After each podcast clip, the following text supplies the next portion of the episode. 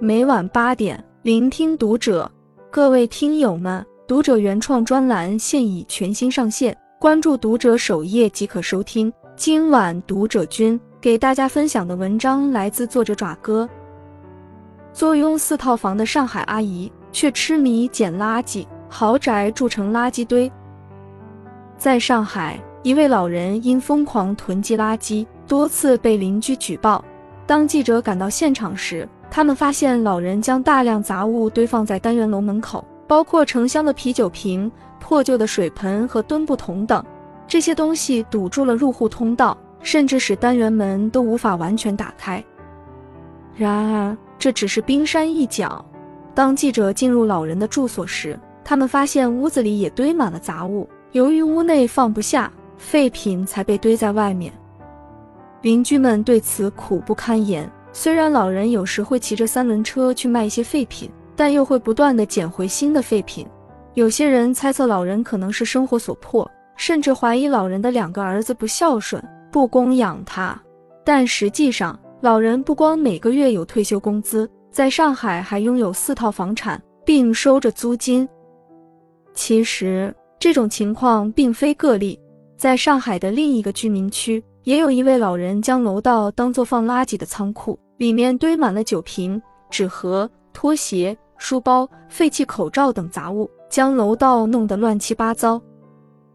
对邻居来说，最头痛的还不只是楼道里的垃圾，还有垃圾散发出的恶臭味，让人难以忍受，甚至还引来了灭不尽的蟑螂和老鼠。住在楼上楼下的人，平日里都不敢开窗。其实，对于很多老人捡垃圾回家，或者囤积物品的行为，子女往往也是无可奈何。二，囤积过度也是一种病。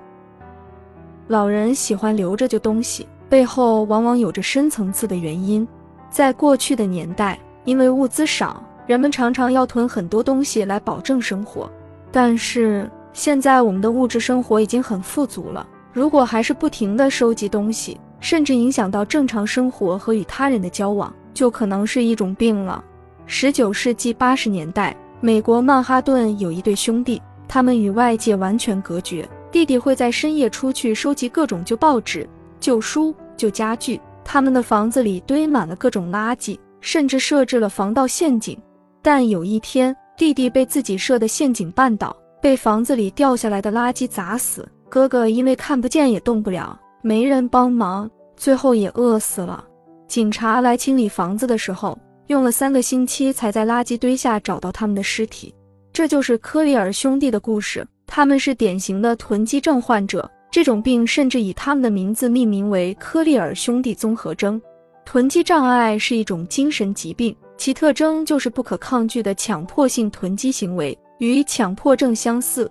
老年人、男性和低收入者更容易患病，同时在抑郁症。焦虑症和精神分裂症患者中也比较常见。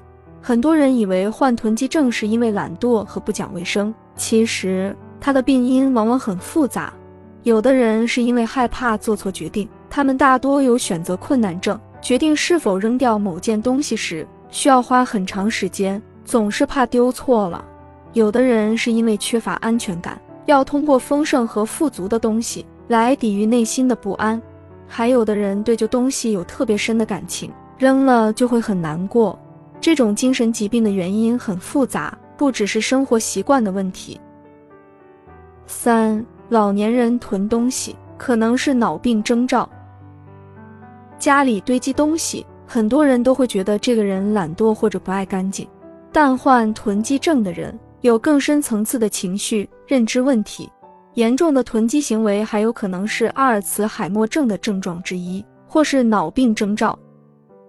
最新版的美国精神疾病诊断手册强调，囤积症是一种独立的疾病，不再算作强迫症。如果你家里的老人有以下几种情况，那就得早点带他们去看医生了：一、东西不管有没有用，都很难丢掉；二、总觉得有一天会用到这些东西，丢了就会很烦躁。三家里东西堆得满满的，要家里人帮忙整理才行。